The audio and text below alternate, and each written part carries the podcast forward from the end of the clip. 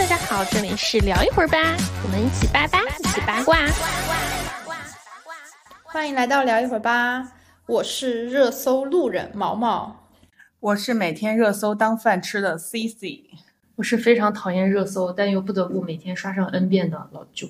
就是关于热搜的这个事情，其实我们之前有一期节目已经浅浅的聊过了一些，包括热搜的思路，不管是微博的呀，还是抖音的这两个方面的一些想法。但是呢，为什么这个事儿又拿出来说，想要来聊，是因为最近我们的老舅做了一个项目，然后刚刚好跟热搜多少有那么点关系，产生了。我不是做了一个项目，我是做了所有的项目都跟热搜有关系，就是近期一段时间对热搜产生了一些嗯。更更恶心的想法，对，所以我们今天就是由于说在工作上产生了一些比较神奇的想法，然后我们今天就围绕着这个事情来聊一聊。我觉得也是有点像工作吐槽的意思。对对对，就是简单的浅聊浅聊。热搜嘛，其实现在应该每天大家刷的最多就是微博热搜吧，嗯，还有抖音的热搜，其实稍微会看一下。我其实说实话，我觉得除了干娱乐的，就是没有太多人会去关注抖音热搜。热搜狗都不看。为什么我说我是热搜路人？其实很多时候我觉得，就这个东西，如果不是工作需要，我为什么要打开？我看来干嘛？尤其是主榜，主榜有很多乱七八糟的东西在上面。娱乐榜呢，又更不用说了，经常会刷到一些，我就想问啊，你是哪位啊？你为什么在这里啊？你为什么又在这里？我经常有这种想法出现，就是我觉得它没有太大的意义。其实我觉得热搜这个东西真的是让我，你看我的表情就知道，我提起热搜就像一脸就像吃了屎一样。到底谁在看这个热搜？当然，主榜上面它除了呃有有文娱这一块的，有社会时事的啊，有各种相关的之外，国家大事等等，它多少还是说不会被文娱全部占领，嗯，不会全都娱乐化。但是文娱榜就是就全都是娱乐圈这个破东西。说实话，我每天看的时候就觉得，你知道苍蝇吗？就苍蝇在我嘴边爬的感觉，就是啊，就哎什么东西啊？而且。我不知道热搜的意义到底是什么。我觉得就是可能现在是一个流量时代，就所有人都被流量裹挟，然后大家其实都特别的在意这个东西。但说实话，除了那些真的是自然流上热搜的，真的是火爆了的剧、火爆了的人、火爆了的娱乐事件啊，以及一些负面新闻之外，剩下的一些小艺人啊、小事情啊，买上去的热搜、做上去的热搜，基本上集中体现就体现在了。战报好看，年终总结。你剧的话，那就是剧的战报上放热搜；那要不就是艺人的这个年度总结图里面，或者是艺人的 PPT 里面、艺人资料里面放热搜。我觉得这就是他们做热热搜的集中体现。就是在艺人本身来讲，非常之在意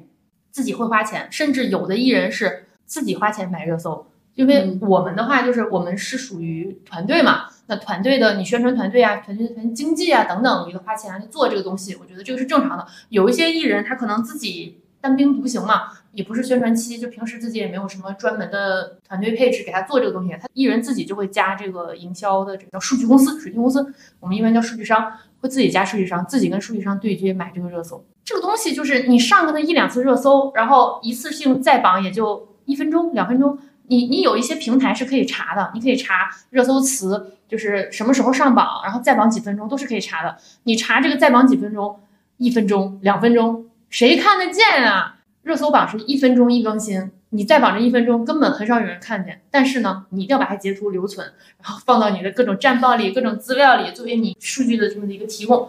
我真的觉得有什么意义呢？不好意思，失态了，脾气太差，失态了。但是我有一个想法，就是现在，嗯，我们看热搜的话，其实热搜是一共是有五十个位置的。就是它的顺序是有五十的，你上五十也是上热搜，你上第一也是热搜，上二十也是热搜。那到底其实对于艺人来说，他是上到一个什么位置，他们会觉得满意，还是说其实我只要进这五十里头就已经 OK 了？那如果是小糊糊型艺人，嗯，就是那种无人知晓你的名字那种艺人，他出词儿，你都不用上热搜主榜，你上一个文娱榜或者上一个背搜，就是实时上升啊，你上个背搜都都已经很棒了。被搜就是热搜那个，你拉开整版五十个下面有一些正要上升的那些，很多小艺人就出词儿就是胜利就可以了。然后或者上一个文娱榜也可以，然后或者是主榜的这个第一位，他就已经很满意，能上主榜已经是开心死了。那如果是大型的艺人，特别大体量的那种，特别红的，那他们如果说你不上个高位，那那那真是无效。其实我说实话，我不太懂一两分钟的热搜有什么意义呢？截图刷下来保存，你根本说实话。你上一两个热搜，就上那种一分钟、两分钟的热搜，你别说网友看不到，艺人本身都很难截到图。但是现在有各大 A P P 有各大 小程序可以给你提供这个数据，就是即使是你，比如说你可以刷一年之内的热搜，两年之内的热搜，你都从那里面找得到。嗯你就可以截图，它会给你生成一个图片，就是你错过了，你现在是错过了这个一分钟、两分钟甚至几秒的热搜都没有关系，你回头从里面找图，经常可以截出来。那个暑期档的爆剧不是很多嘛，然后最近就老看到一些剧，比如《长相思》啊，或者《莲花楼》啊，然后或者是之前的《狂飙》，其实都有统计一个就是微指的那个数据。然后包括其实视频网站的平台也会总结嘛，就他们在有多少的弹幕数量，有多少的热度，然后微指数据就是有多少的热搜，然后上了多少个榜单，然后上了就是产生了多少讨论和多少阅读，其实都是去衡量一个项目的一个数据的维度。所以其实，嗯，就是这个艺人他可能在总结他这一年的时候，他就会去从那个数据统计网站上去看，嗯然后我这一年有。就像老舅刚刚说，我这一年有多少个热搜上了，然后这个东西是跟他后续的一个商业价值绑定的，是非常的，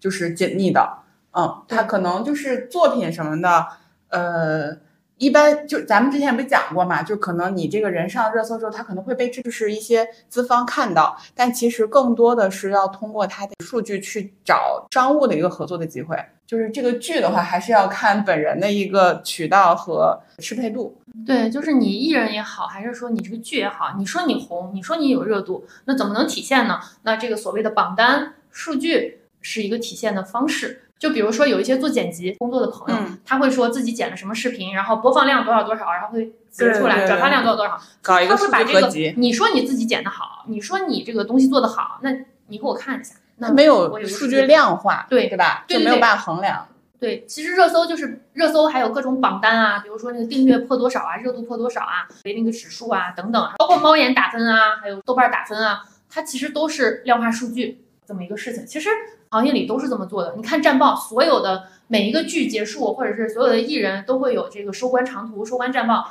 就是第一页肯定会放的就是各大数据啊，什么这个云指数、那个云指数，然后热搜一大排，就是热搜很有意思啊。比较红的艺人，像我们以《长相思》为例，《长相思》它其实今年有没有说买热搜呢？我觉得肯定是买的，因为热搜这个东西是在你剧的宣发是占了很大一块比重，你是会分很多的钱过去的，然后你也会跟平台合作，也就是我们所说的叫媒体合作费，不叫保护费，咱们不兴说保护费啊，咱们叫媒体合作费，是有这个钱的。但是《长相思》大火之后，它其实是有自然流的。像《长相思》这几个演员，杨紫啊、檀健次啊这些，你看他们的这个收官战报里展示的热搜词儿，人家都不展示全部，人家都会说仅显示部分热搜，为什么？太多啦，根本总结不过来。但你要看一些比较小量的艺人，就是有点无人知晓型的艺人，他们的那个里面就会有多少热搜就把多少热搜弹出来，而且热搜会有叫主榜热搜，然后主榜的实时上升，文娱热搜，文娱的实时上上升。其实这里面会有很多词，它是重复的。重复的词，如果在那种大体量艺人里面，它就不把重复的词摘出来了。但如果在小体量的艺人里，所有的重复词你也得拍出来，你上多少你摘多少，上多少 摘多少。我自己会觉得挺没劲的，但是行业如此，所有人都这样，大家都很在意。这是很正常的事情，就是行业你要去量化一个人，其实就就是跟做简历一样嘛，你要有一个数据来支持我。这个也是我们很多期节目都聊过说，其实我们非常不理解，或者说其实不是很喜欢这种以数据来论高低的这么一个方式。嗯然后以数据来去评判说一个人他是否火，他是否是有这个价值，或者说他这个剧是否已经到了一个所谓真的是爆款的这么一个程度。我觉得因为数据它太多这种水分在里头了，但是它又是一个非常直观的，能够去给，就我觉得尤其是对于品牌客户。或者是说完全对文娱方向其实不太了解的那帮人，你如何去向他们推荐一个人，或者说去介绍一个剧、介绍一个项目的时候，你只有用数据才是最明显的能够表达我们价值的一个东西对，就是之前我们总说物化，那我觉得这个就是量化。啊我量化我自己。其实这个东西还有就是热搜这个东西的产生，其实非常的累人。就除了艺人本身特别在意，很多艺人，我的天，天天抱着个手机，他会在意啊，我上没上热搜，我的对标上面上热搜。尤其是一些我不愿意说糊糊吧，就很小咖位的艺人，他可能平时也不可能靠自然流上热搜，那么他会盯着自己可能有个什么对标对象吧，或者说自己有想模仿的大咖，他会靠贴的方式上热搜。就每天盯着这个热搜。说实话，有些艺人盯热搜也累，团队也累，更累的其实还是粉丝，因为粉丝的话要自发的给艺人做数据，他也其实粉丝也很累啊，整天带话题啊、转发呀，这个那个轮播女工啊，也挺累的。尤其是最近暑期档打的比较凶嘛，古装剧啊，还有这个这个那个综艺啊，什么都打的挺累的，粉丝也挺累的。有些粉丝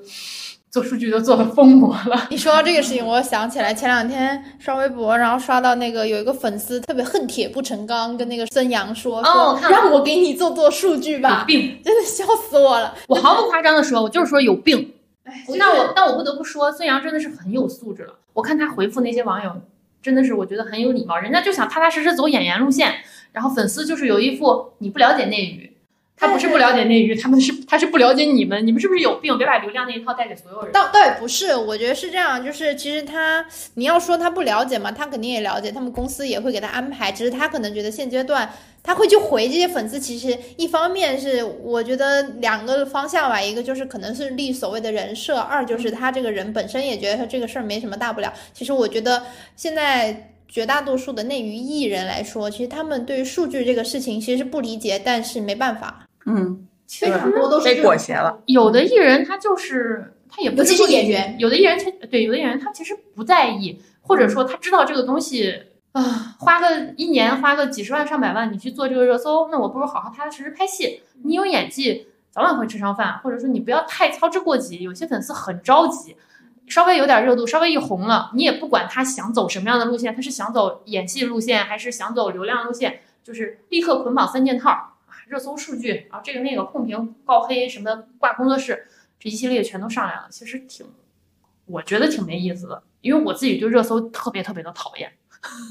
我从来没有这么讨厌说这个行业运作的流程里面有哪一块流程是我最讨厌的，那就是说，如果一定让我选一个，我觉得是热搜的这个环节是我自己最讨厌的一个环节。刚刚老舅还说到一个事情，我觉得也是我自己曾经做过一些影视营销的这个过程里面，我自己比较深有体会的，就是说关于说一个剧他们买不买营买不买热搜的这个事情，就是其实大家看到的所有的爆款剧，我不不毫不夸张的说，就是热买热搜当然是一个必要的流程，大小都得买，不管它火，它就算是正午阳光的剧，它就算是什么，就是这种老牌影视制作，甚至它豆瓣上九分八分，它播放破多少，收视率破五六七，随便。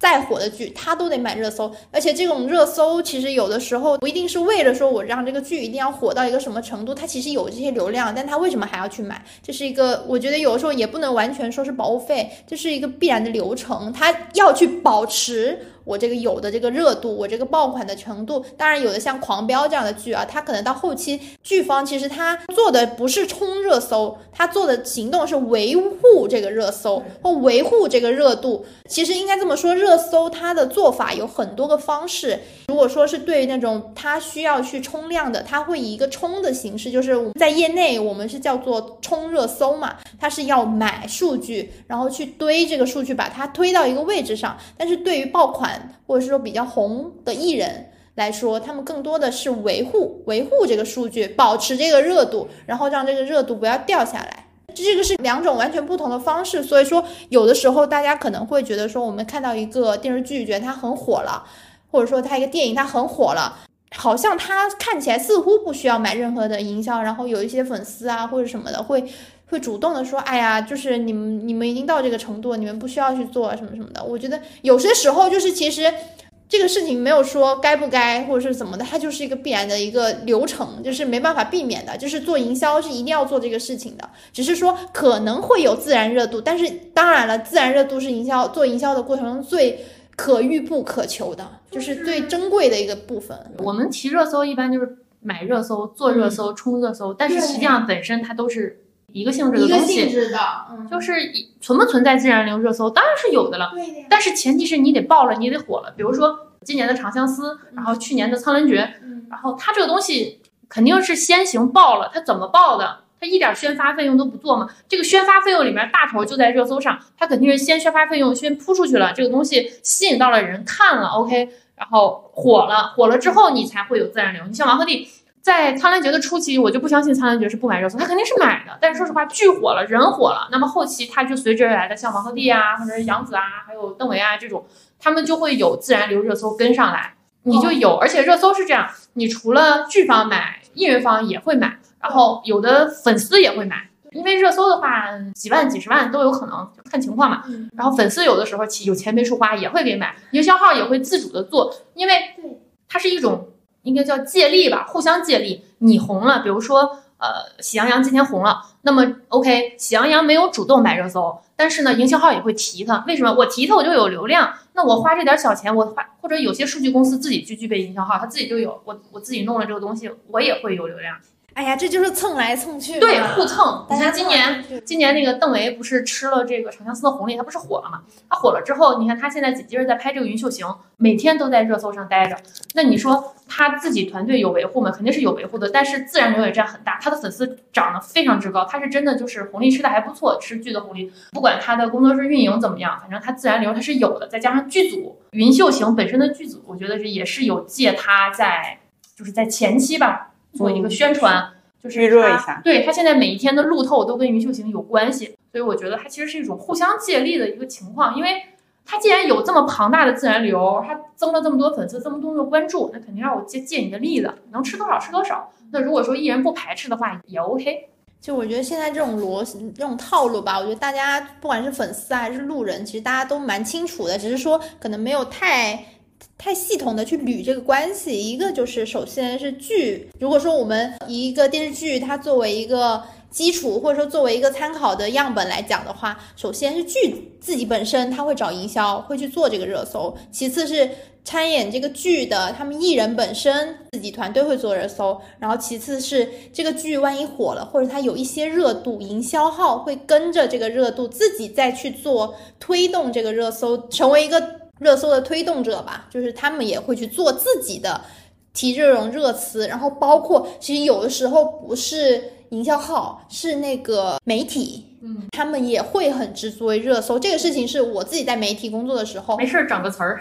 哎，对，就是这个，你知道啥？就是我当时服务的媒体，就是我们会有一种想去蹭这个流量或者蹭这个人、蹭这个事情的一种心态，然后我们会疯狂的在采访中埋各种点，然后我们就把这些点剪成一个 cut 呀，或者说这个采访一旦铺上去，我们会。自带我们想好的这个热搜的这个词条放在我们发的这个采访里面，就会发在这个微博里面，然后我们就会等着去刷，因为肯定就一旦采访某一个人或某一个事件，它会有一定的流量在那里，然后我们就等着这个流量发掘。好几次我反正印象比较深的是，当时是好像是有一个同事，他是出国玩了，然后就当时在机场碰见 nine percent，然后拍了或者是什么的，然后这个事儿就上热搜了，然后就他就就是发在我们。官方的那个号上，这个是媒体的一个方向。其实他们，你说媒体为啥？媒体是为了带热自己，他们没有想要去推动任何一方，没有想要去推动艺人、推动剧，跟他没有关系。他们这个东西火了，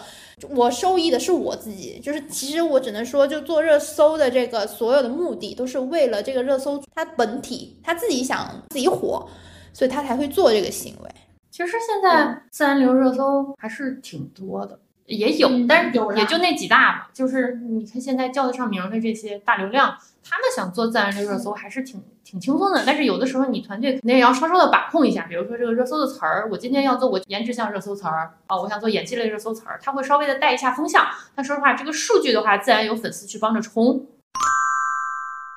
之前跟做营销的朋友聊，我觉得有一个黑幕，应该大家都知道，但是其实没有说的太明白，就是关于说，就这个热搜词，就某浪那边会给到一个什么样的引导吧？我觉得是，其实这个引导是占百分之七十到八十的程度，引导性非常强。他们会去，可能有的时候甚至是你来找到，就是你去找到新浪的人，说我想要上一个热搜，或者说我要去怎么去做这个热搜，他们会直接给你一个方式，说你这个词是怎么样的词，然后我直接给你定一个词，这种就会有非常明显的指向性。这个也是平台性质吧，因为热搜这个东西我们是依附于平台的，其实平台有很大的自主权或者是这种推动的形式去做。然后我们刚刚前面所说的很多的一些内容，其实基本上是剧方他们去找一些外包，找一些外力去做。如果说你能够直接去找到平台本身去做这个事情，其实也是非常多，也非常，嗯、有一些灰色产业的。以我的体量，以我本人的艺人是应该是不用跟、做不到跟平台直接对话，我这边是做不到的啊。哦当然有一些情况下，就我之前有提过幽灵热搜这种情况，那可能就是呃，比如说你有一个什么大活动啦，或者是你过个生日啦，你上一下是你？对上一下下嗯，或者是你开个演唱会啦，你整个小活动什么的，然后你想要个热搜，那么刚好微博最近就说，如果说你能给我发一个独家的什么东西，然后做到粉丝翻牌、超话空降等等，你做到这些权益，那么我们可以给你一个热搜，然后让你空降在哪里。但这个空降呢，我们热搜不是有排名吗？一二三四五六七八九十，那我们给你一个几位。但一般在文娱榜不太给主榜，那文娱给你个几位热搜，包括你后期到这个数据小程序去查，你也查不到它的名次，没有名次，但你看它出现在高位，这个一般就是一个幽灵热搜，就是给你置换的，嗯，这种是不花钱的，但你也要哦，这种不花钱啊。不花钱，但是你要完成微博给你的权益。嗯，其实我们平时发微博也是，你会看他经常翻粉丝牌子，其实是微博那边要求的，就是是有一些硬性的要求，你嗯跟抖音一样，抖音那种你参加了什么。这个计划、黑马计划什么的，你对多长时间要发够多少条？然后嗯微博也是，你要发多少条？然后你要翻牌子翻多少？一般这种。情况就是平台就是去沟通一些小体量的艺人，比如说小爱豆啊、小演员这种，然后让他们去做一些话题的引导和就是超话的空降这种。对，你会在底下评论，你会看，经常有一些艺人会在底下翻翻牌嘛，嗯翻牌就是评论。可能有的艺人他会真的是真情实感的翻，有的艺人就是公式化，我为了完成工作而去翻牌子。基本上都是公式化了。因为本身微博它有多少活跃的话题，对它本身的一个运营和业绩也是非常重要。甚至有些人，有些啊，有些人为了翻牌子的时候更有意思、更省事儿，或者说他懒得办这个事儿，他会让工作人员帮他翻一下牌，因为有些工作人员更能捕捉一些网络热梗啊，或者说翻起来更省事，因为一般是翻个十个、十五个这个样子。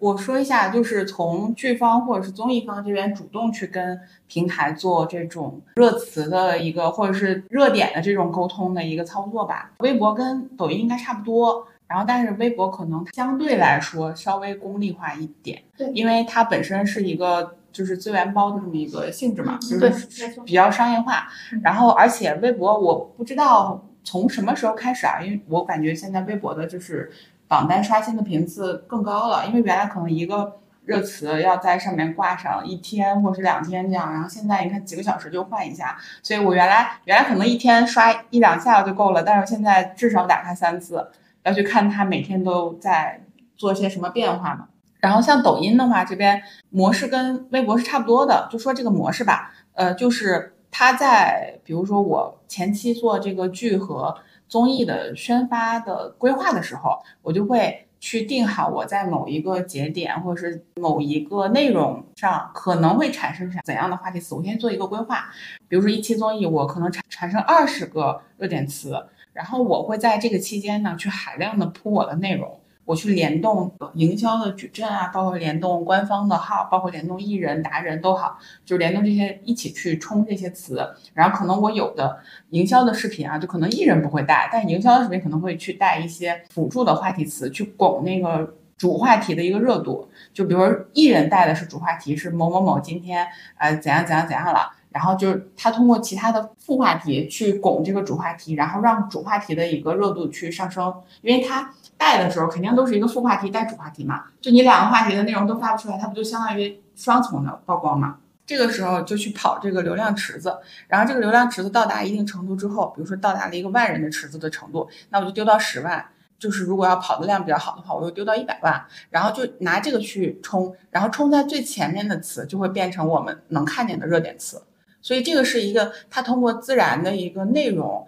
然后去引爆它的热点词的这么一个方式。呃，这个就不是说纯花钱能做到的，可能需要他不是买位置，他是去投流，他要去投它的内容，推它的内容。嗯，所以这是一个主动去做的一个方式。对对对对对对对，就这个是我觉得还是比较公平性更高一些的这么一个。它这个就很像是你这个内容真的爆了，而不是说我点进去之后就只有你这个话题词，然后但是我看不到内容，或者看不到你官方想让我看到的东西。因为有时候我自己的感受是我点进微博的热搜词里，我并不知道他想表达的是什么。是的，是的。其实，如果说剧的宣发做热搜，我觉得应该是以宣传为导向，或者说是以推广为导向。我觉得这个东西你是有一个目的性的，不是为了做热搜而做热搜。很多艺人平时拍个照也要上热搜，有什么理由吗？没有理由，就是因为我想上热搜。如果你把热搜作为一个导向的话，热搜它是一个你的宣传入口、宣传工具等等都可以。但如果你就把当热搜作为一个自我的导向，我觉得非常之没有意义。没事儿就想上一个，这就是我们做项目跟做艺人它一个本身很大的区别。就做项目的话，我们其实有很清楚的说，我们是要在哪一个节点、哪什么样的我想让哪个内容爆，对，而且就是它会跟随着这个剧情，它在推进的过程中，在某一个阶段，那个阶段我们应该让什么东西它有一个更好的曝光点，然后而且如果说它这个剧有瑕疵，我们应该在一个什么样的节点把这个瑕疵掩盖掉，用一个别的东西来给它盖住，它是有一个很清楚的这种时间节点，还有一个整个的推进的一个逻辑跟思路的。但是很多艺人他在做热搜的时候是没有的。我们会发现说，其实我们有时候看热搜，我们很烦，或我们讨厌热搜的一个很重要的点在于说，我们看到的热搜，它很多都是艺人像的一些很自我的内容，而且就是有我最近一段时间，我会比较不不太能理解为什么微博热搜动不动就爆了，嗯，动不动就爆爆变爆。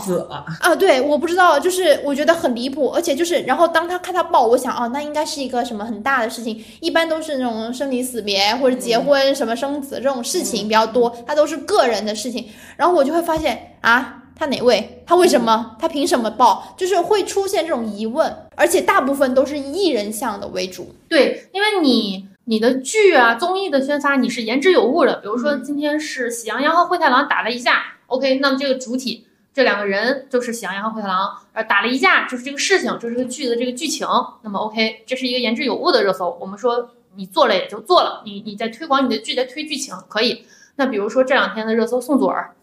他爆了，我也能理解，他也是一个有事，虽然说他他不算好的啊，他不算好的，但是他也是爆的，就是他有事儿，他比如说是因为事业上的一些事情。他是有事件在里面，有些啊什么那个谁谁谁古风照片灵动啊，谁谁谁现代照什么太平洋监官，你点开之后就是哦，他今天微博发了一组照片，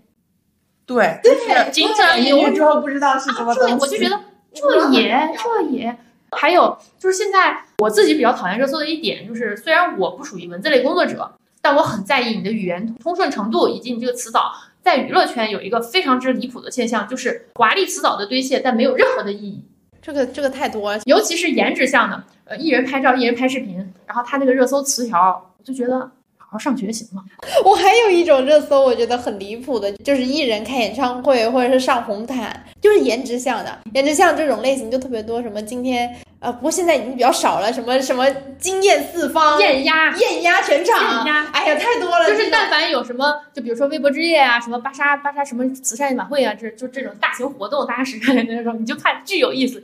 谁谁谁黑西装杀疯了，谁谁谁滑进群，谁谁谁什么钻石头花，我的妈呀！我就寻思，真会写，你们真会写。我觉得这就跟营销号有很大的你抄抄我，我抄抄你，行，你黑西你黑西装杀疯了是吧？我白西裤杀疯了，我高定杀疯了，咱们就是一整个杀疯，一整个艳压，嗯，对对对，这种是我最反感。没别的词儿了，就没别的词儿了。这只能说明营销号的这个行业 也没水平有 不高，也没有，其实有的时候是艺人那边他给到文案，这个词儿是要想的，但其实一般情况下，就可能稍微负点责任的，会给营销号下任务的时候，会说你们在某某某的一个基础上去做一些发挥。对，但是但这个这个主词是艺营销人号可能会懒吧。是艺人艺人方这边做的，而且营销号，嗯我们不能叫营销号，一般叫数据商。嗯以前叫水军，现在叫数据商，它也分高阶和低阶。就是有的营销号你便宜一点的，你这种外围物料你都要自己做的，嗯就是视频啊、是图片啊什么的这些这些小物料，还有那些词，比如说营销号的词或者营销号的一些一些发微博的东西，你要自己给。这种营销号一般比较便宜，就是这个数据公司、有那种全包式的，你什么都不用弄，专业的文案、专业的图片、专业的视频，所有的东西拼图融图我都给你搞定，这种就会贵一点的。说实话，你做热搜整体上还是肥了谁呢？肥了平台，肥了数据公司。你得到的是什么？几分钟的热搜，或者是偶尔大体量的，可能几个小时热搜，然后留到的是留到的是一个小截图。而且在在在宣传来来讲，这能讲吗？这能讲，反正我也没干过这种事儿。我我不管冲热搜啊，咱摸不到这儿，咱摸不到，咱只是浅浅了解。就是如果说你干宣传的话，有很多可以开油的地方，其中就是数据做热搜、做词、媒介、媒体，然后以及什么妆发造型，这些都是你能拿返利、拿红包的。如果你经常跟一个数据商合作，他是可以给你返钱的，你也可以给他报报乱七八糟钱，这能说吗？能说。对，这能说。说说呗想说不敢说，但我也说了，反正我没拿过这黑钱啊，那，跟我无关。就这个都是可以拿钱的，而且现在改了，现在改了，有一些数据公司是不出词儿不收钱。你要想在内娱行业里面，每一个环节都可以扣钱出来。对，现在很多很多数据公司都改成不出词儿不收钱了。原来是你出不出，你充了，我给你服务了，你都得花钱。现在就是我不出词儿不收钱。那但一般这样敢这样做保票的，一般都是那种保你相对出词儿来说保你出词儿的，但也有不出的。但是你要知道，它是不出词不收钱。现在的很多供应商是这个样子了，那就会有的人就是我给你做了，你也在网上能搜到这个词儿，但是它就是没有上榜。你搜广场能搜，还没有上榜。哎，供应商没跟我要钱，但我可以管艺人层要钱，我可以管公司要账，是有这样的情况的。所以这里面水也很深，很多做数做水军、做数据公司的大发特发。对你刚刚说到肥了平台方，我就在想，平台真的是躺平，就是很多营销号、媒体以及平台本身的平台，他们全部都是躺平赚钱的。这个我深有体会，因为我也干过这种事情，就是真的就是举个最简单的例子，就是发通稿。就很多人都不知道说发通稿为什么现在铺天盖地各种门户网站，不管是门户网站、平台、APP，或者是只要你能发稿的地方，都有这种乱七八糟的通稿。其实你说平台干嘛的？平台就是复制粘贴发布，啥也没干，但是却能收到一笔来自于营销方给的叫做渠道费。嗯，这个费用就是一个，其实我觉得你作为平台，就包括像微博一样的很多的这种营销方或者艺人团队，他们会有这种媒体维护群，然后他们会给媒体一些红包，或者是说一些这种渠道的费用，就固定的给你一定的每个月给你一定的费用，然后就会说，哎，我们今天出了个这个什么活动呀，什么消息啊，你帮我们发一下你们自己本身的这个通稿，以及说这个短的小微博给我发一发。其实媒体它也充当了一个说我来帮你做这种推热搜的，就是有点类似水军的这么一个行为了。而且媒体哦。权重比较高，它能够把这个热搜往上推。然后其实对于媒体来说，其实完全就是啥也没干，我就直接复制粘贴，我也不用想。可能有的有良心一点的媒体，他们在发的时候会可能稍微去改动一下下，不要那么的通稿，或不要那么的失去我本身这个媒体的属性，会加上一点我自己的东西。有的有良心是这样，但大部分都没有了，大家都是复制粘贴。因为我当时我服务的那个媒体账号也是这样子做的，就是大家就是艺人那边给他说，哎，这老师能不能帮我发一下？那就直接复制粘贴发了，然后就用我们那个官方的账号，一个几百万关注的号这样子发了。权重更大嘛。对，而且这其实就是一个推的一个力嘛。我觉得这个是我在平台的一个经历，就是你媒体总是吃香的，就像什么是啊，渠道费、车马费、就是渠道，其实就是公关维护、媒体费用，还有啥也没干呢都别说各种媒体啥也没干，就且说你，你知道扩圈吗？哦，对，你俩应该这个行业里的朋友都很多。你但凡每天点开之后，如果说你你在这边就什么艺人什么事儿，一般都有群，然后帮着扩一下圈儿啊，一个多少钱，一个多少钱，很便宜。扩朋友圈嘛，大家就会自发的有一串花里胡哨的字，你知道吧？配上艺人的文案，然后发朋友圈，扩朋友圈，然后有点什么事儿，扩个几十一百的，扩扩扩，天天就扩，这个我都不知道这到底有什么用。说实话，这个其实在我我印象中，就是其实原来没有这种事儿的，大概是得六年前、五六年前那会儿，这个事情才变成了一个非常恶心的一个，所有的公司、所有的艺人、所有的各种都会建群嘛。那建完群之后，就会往里头丢东西，然后发红包，抢到的就发。然后还有很多我认识的很多那种媒体，他是发完然后截图，然后就删掉，很多这种事情。然后其实说实话，我觉得这个玩意儿就是发给咱业内人看的。你说有真的扩到了吗？还有有的人很有意思，我跟你讲，有的人就专靠这发这个为生，有就是比如说他自己说啊某某公司什么什么，实际上这公司根本不存在，这个岗位也根本不存在，这个人也不在这儿，他就是干这个这个活儿，他一天能收不少钱，他一天能发一百条恨不得。手速快呗，就一直蹲在那个群里、那个群里的。我我真的遇到过这种人，我是碰到过的，还蛮蛮多的。而且，然后尤其是因为我们因为工作关系，真的加了很多这种人，真的这个是我非常讨厌的一个事情。就是我刷我的朋友圈，我后来为啥我也不爱发朋友圈，我也不爱刷朋友圈，我就觉得很烦。就是我其实每天一打开朋友圈，我已经看遍了整个娱乐圈，就整个娱乐圈里发生了点啥事儿，这个是哪个剧上新，哪个电影上，哪个哪个艺人又有点干嘛，甚至他发一个写真啊，我都知道，还有太烦了。我就觉得我我最后悔的就是转行到这个娱乐圈之后，我没有把工作号和个人号分开，就因为我们平时会发很多艺人的东西嘛。你要是自愿发还行，我喜欢你，我愿意发。以前我喜欢你，我愿意发。那有些东西你要是强制我发，其实我我也不能说不喜欢，但我真的觉得有点累。因为我这毕竟不是一个完全的公众号，我也有亲人、朋友、家人等等，我不愿意天天发那些东西。就在别人看来，我没天天全都在发艺人的东西以至于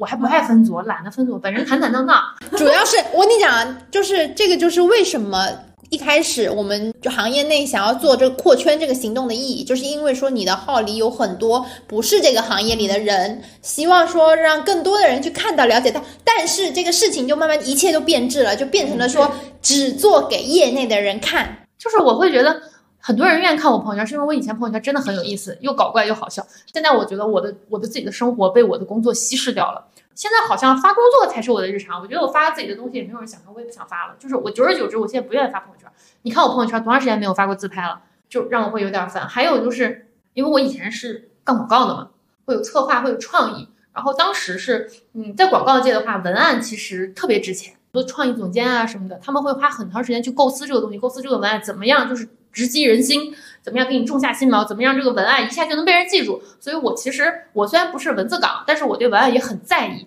但以至于我到这个行业之后，哎呦，我好像不太好，又在这个行业恰饭，又整天在那骂骂咧咧。但确实文，但是大家写的这些东西，就是我都会觉得啊，我很少说看哪个工工作室的文案就是写的非常之有文化底蕴。当然了，你肯定会说，哎，不是文化圈儿，这不是什么这个圈那个圈儿，这也不是央视，这是娱乐圈儿，不需要那么的文化底蕴。可是我觉得你至少词组不要那么的堆砌一些无用的东西。无论是你热搜也好，还是你平时发微博，还是扩圈也好，你只要发朋友圈或者什么，咱们都会有个奇奇怪怪的格式哈，稀里哗啦那个 emoji 表情、横线这个那个的，搞很多格式，然后文案就没有意思，也不会去揣摩它的合理性。热搜词儿也是什么打七马八的词儿，喜羊羊头套掉了，喜羊羊增高垫儿露出来了。这里这么说吧，就是这个事情确实也是这样，因为文案这个职位跟这个工种在娱乐圈可以说是最底层的工作，是拿最少的钱的。然后包括说，其实甚至你不用说文案，关于纯文字的这种输出的内容上，你放在媒体也一样的。现在在乎的不是你的文案了，就你输出的这个内容了，所以就是会变成一个，我当时有关注到一个非常显著的一个情况，就是通稿泛滥，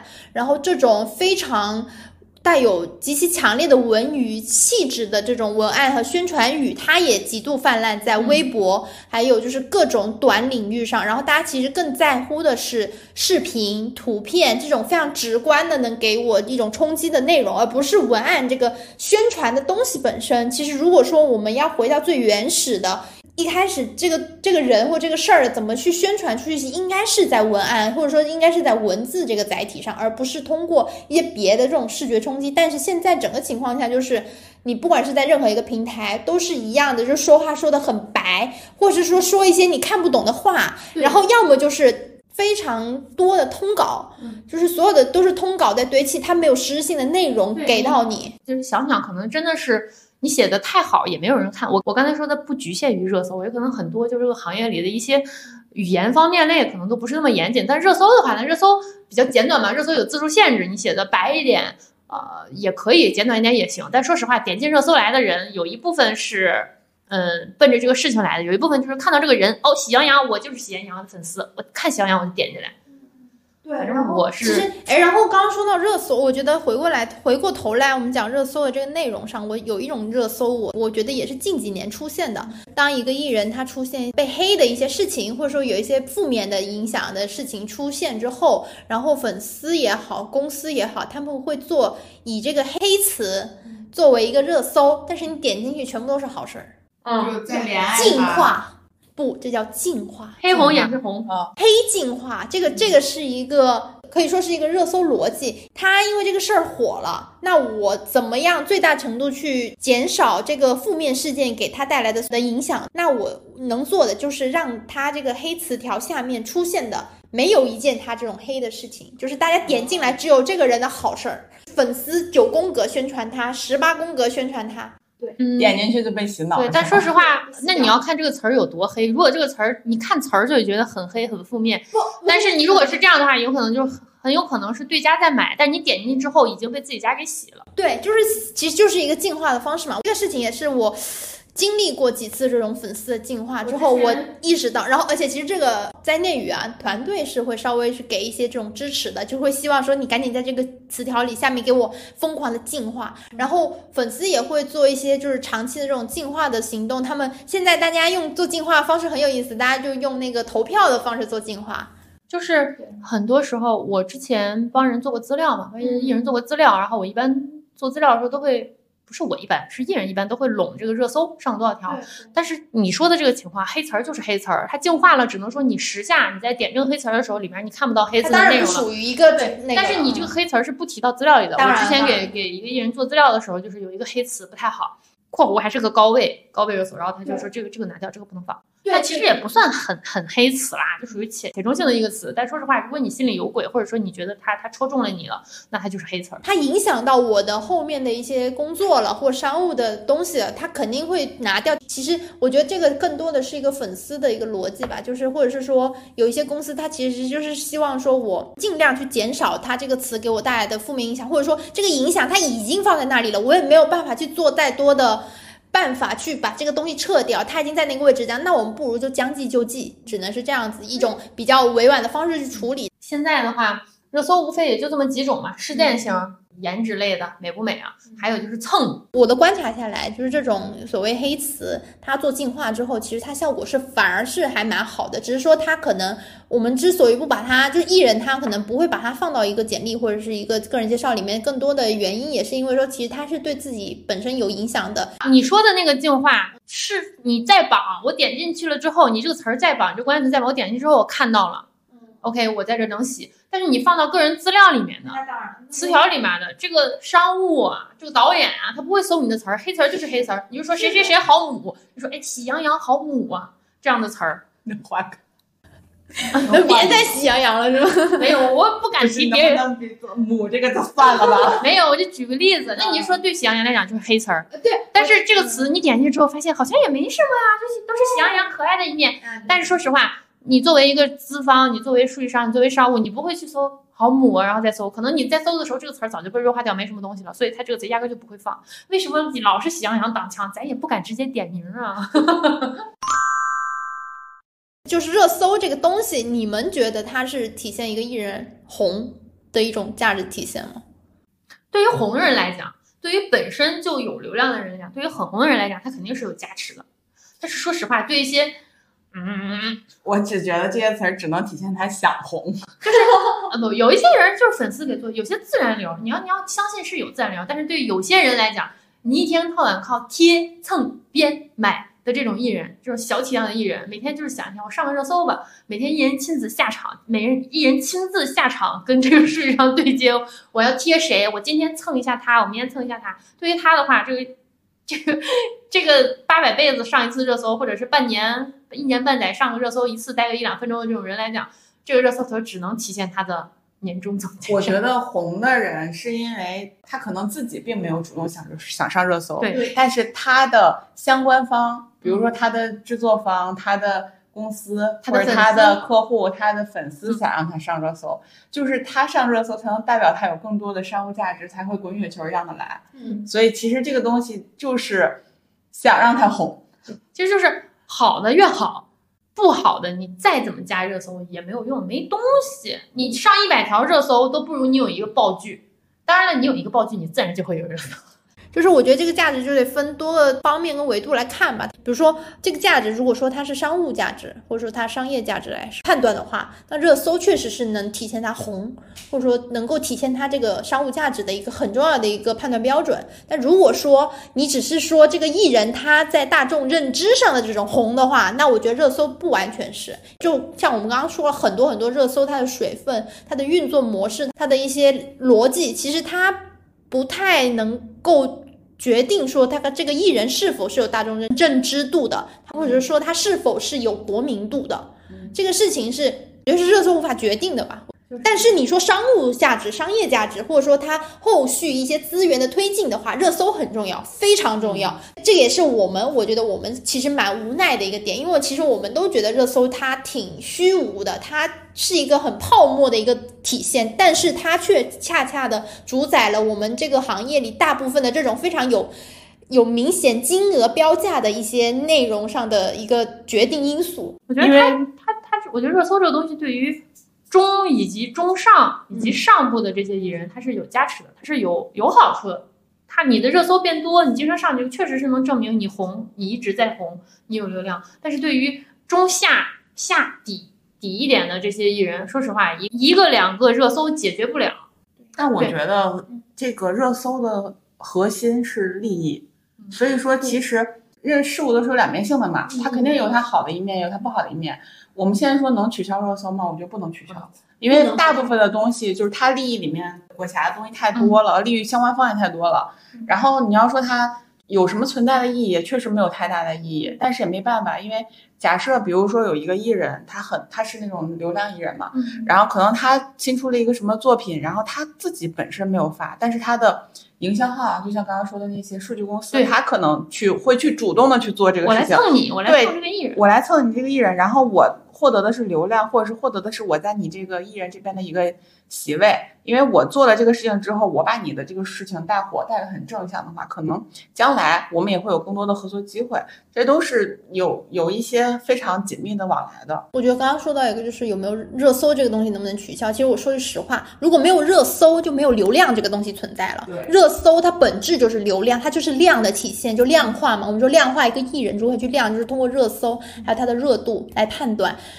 热搜能取消吗？我觉得没有办法，因为在现在这个整个的商业判断、整个娱乐圈的判断价值来说，它的判断体系来讲，如果没有了热搜，我们现在所有的一切，现在整个整个圈子里的这些实际上的东西完全不存在，就没有流量了，没有数字了。这些艺人如何去，甚至包括到他们的片酬、他们赚的钱、他们能够接到资源，这些东西都没有办法量化的，这一切又变回虚无，大家都是平起平坐。我们现在这么一个向前看齐的这么一个环境里是没有办法决定的。对，而且很多平台的收入也要靠热搜嘛。比如说这个文娱行业在主榜只能上多少个，那你上了他就不能上，那可能碰着热搜打架的时候，碰着这个暑期档打架、流量打架啊，或者是什么行活动的时候，可能几十个艺人都在争热搜的时候，那就花钱看你们谁砸的多喽，看你们谁粉丝能干喽。那对于平台来讲，就是大力创收。咱们就是说，哎，我就躺在那儿，钱就往我兜里钻呐。反正我觉得吧，就是大家对热搜的这个态度，也其实相对持一种比较客观中立的一个想法会比较好。当然，我觉得应该大部分路人，像我这样的路人，我们都挺讨厌热搜的。当然，从从业者也很讨厌热搜，那没办法，它存在即合理，而且它有一定的这种存在的意义在里面嘛。对，还有最后我还想说，我奉劝某些小娱乐公司，咱就是说，在这个圈子里是个人都知道，你要么够红，你要是不够红，你就是要花钱做热搜，你去就弄热搜就要花钱。有一些小娱乐公司就会问，能不能独立做热搜，不花钱的那种，或者是给你一个很低的预算啊，都不达万的预算，然后让你做热搜。我就是说，你想屁吃呢？